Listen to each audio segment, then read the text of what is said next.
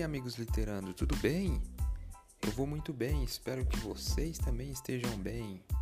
Bem-vindos, bem-vindo a mais um podcast do Clube Literando. Hoje, mais uma vez, vamos falar sobre suspense, terror, thriller psicológico. Vamos falar sobre Nosferatu do Joy Hill. Logo após a narrativa, vamos falar um pouco mais sobre esse excelente livro de Joy Hill. Bem-vindos, vamos lá.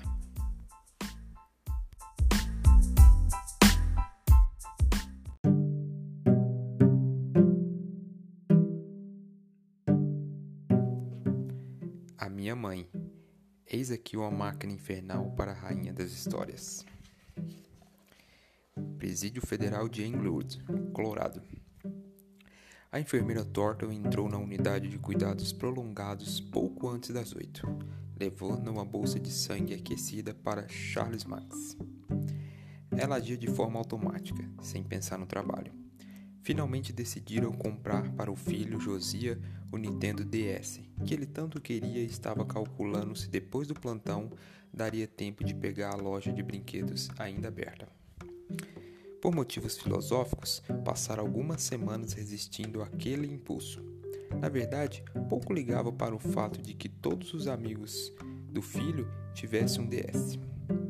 Ellen Thornton não gostava desses videogames portáteis que as crianças viviam carregando para cima e para baixo. Os meninos eram absolvidos pelo monitor brilhante e trocavam o mundo real por um recanto de imaginação onde a diversão substituía o pensamento e inventar mortes criativas passava a ser uma forma de arte. Antigamente gostava de pensar que o filho adoraria ler, fazer palavras cruzadas e caminhar na neve junto com ela. Até parece.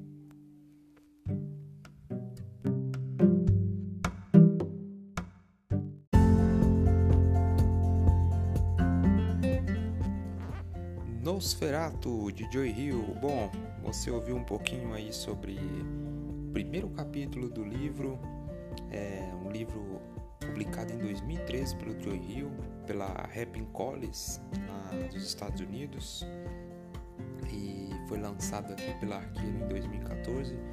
Um ano depois, é, a tradução é da Fernanda Abreu e o preparo é, originais é do Gabriel Machado. Bom, um livraço de, de início, é, um livraço não só história, mas um livraço de tamanho também. Uma edição aqui da Arqueira de mais de 600 páginas, 630 páginas. É, o Joe Hill, muitos já sabem, quem não sabe é o filho do Stephen King, é, com mais de 60 livros aí. O Joe Hill, é, aos poucos também vai trilhando os passos do pai, vai criando mais histórias, mais histórias, já deve ter oito livros publicados, é, não sei no total. E é, é o segundo livro que eu leio do Joe Hill e me parece um, uma, um amadurecimento grande na escrita do autor e você se depara aqui com uma história mais prolífera, porém muito mais desenhada do que o livro anterior que eu li, isso há talvez mais de seis anos, tá? É, Estrada da Noite, um grande livro, excelente livro, Estrada da Noite, e o Nosferatu não fica atrás, excelente livro também. Bom, já na capa do livro a gente tem aqui o Neil Gaiman, nada mais nada menos que ele, falando o seguinte: um autor absolutamente fantástico que escreve aventuras assustadoras, frenéticas e inteligente com estilo e classe. Ou seja, o Neil Gaiman deu aqui um, um resumo do, de como Joe Hill fez nesse livro aqui para escrever Nosferatu, um livro que o nome já é um grande clichê para compra, é, mas a história em si sensacional, ele consegue criar um, toda uma ambientação aí é, nessa história aqui que alguns levam como parte de vampiro, de fantasma, e cada um tira uma um pouquinho do que achou dele. Inclusive o, o USA Today disse, disse o seguinte: uma, rein, uma reinvenção do épico vampiresco. Já o Time disse: Nosferatu é uma obra prima do horror. Ou seja, veja aí que dois sentidos diferentes, mas que você vai encontrar uma história é, muito bem desenvolvida pelo Joe Hill aqui. Bom, é, Nosferatu, como eu disse aqui, é o segundo livro que eu leio do Joe Hill, que já comparando as duas histórias, já dá para se ver um Joe Hill diferente, mais maduro, mas uma pegada semelhante entre Estrada da Noite e Nosferatu, que é ele, assim como o pai dele em alguns livros, ele escreve de maneira corrida, ou seja, os capítulos são rápidos, que faz você ler, ler, ler e não, não para, porque os capítulos pulam muito rápido, é, o desenrolar da história é muito rápido, mas você vê que é, mais de 600 páginas, isso vai mudando, ou seja, o início da história ele vai dando um monte de informações, o que passa a ser rápido os capítulos, Porém, da metade para frente, os capítulos eles começam a ficar maiores, a história vai criando mais robustez e ele não vai inventando muita coisa, ele consegue preencher nas lacunas da história para deixar você ciente de tudo aquilo que ele lhe deu no início do livro. E no final, lógico, ele ele, ele faz um final que alguns esperam, outros não, alguns gostam, outros não.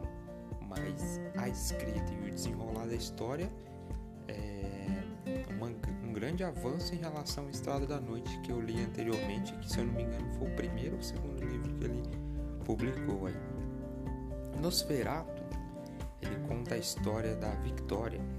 É, Victoria McQueen é uma, uma menina que tem um dom. Ela consegue montar na bicicletinha dela, passa um portal e o dom dela é de encontrar algumas coisas.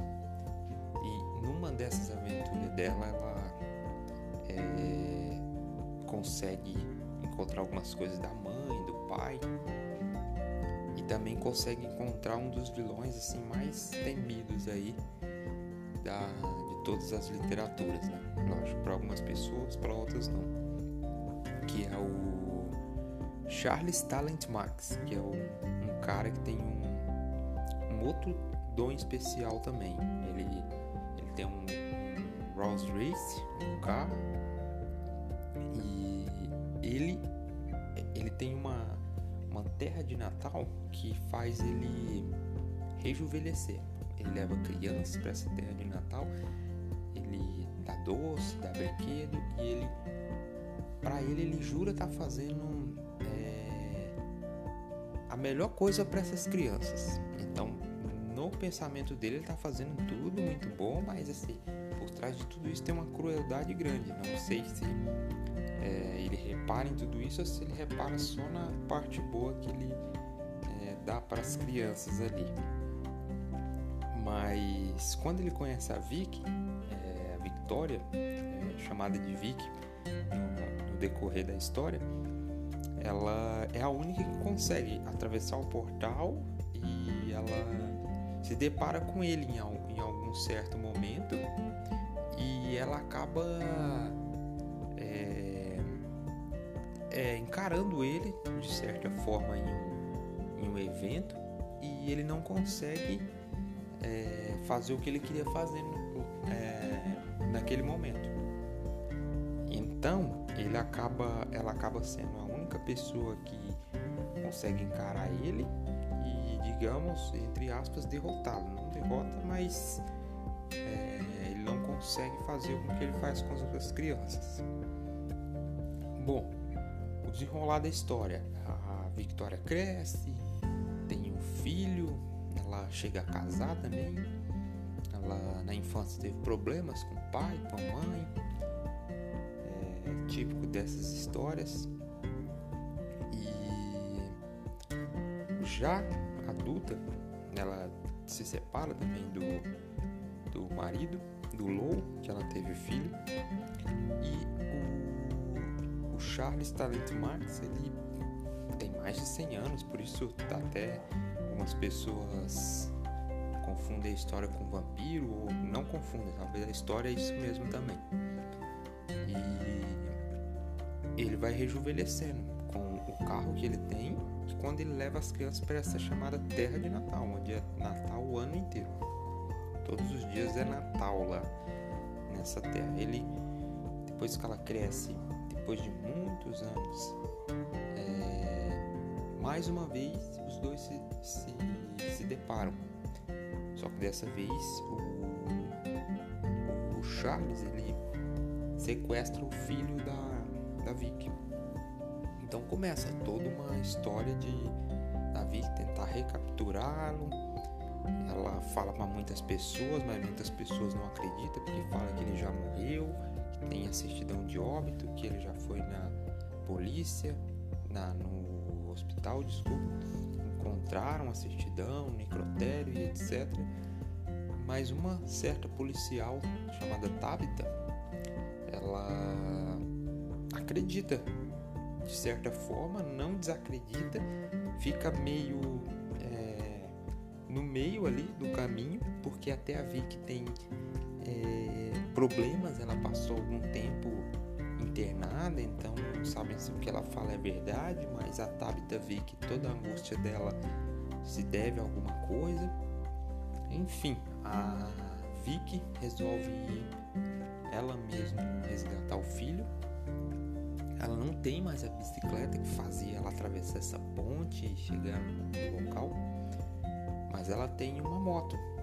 É, e ela vai em busca do filho é, dessa forma. O filho ele começa, ele entra dentro desse carro, esse carro tem um dom de curar as pessoas, mas também ele ele tem uma parte ruim também da história. E o desenrolar da história é, é com a Vicky indo atrás do, do Charles para resgatar o filho e de vez bom, é, colocar um ponto final nessa história aí. E aí a história vai desenrolando e tem um final aí que cada um deve ler e, e, e ver o final sem nenhum spoiler, sem nenhuma informação a mais aqui. Bom, o que eu tenho para dizer desse livro é isso aí, um livro muito bom, fala que todos que tiverem interesse nesse tipo de literatura, suspense, fantástico, terror, mistura tudo aqui, é, humor, sem dúvida.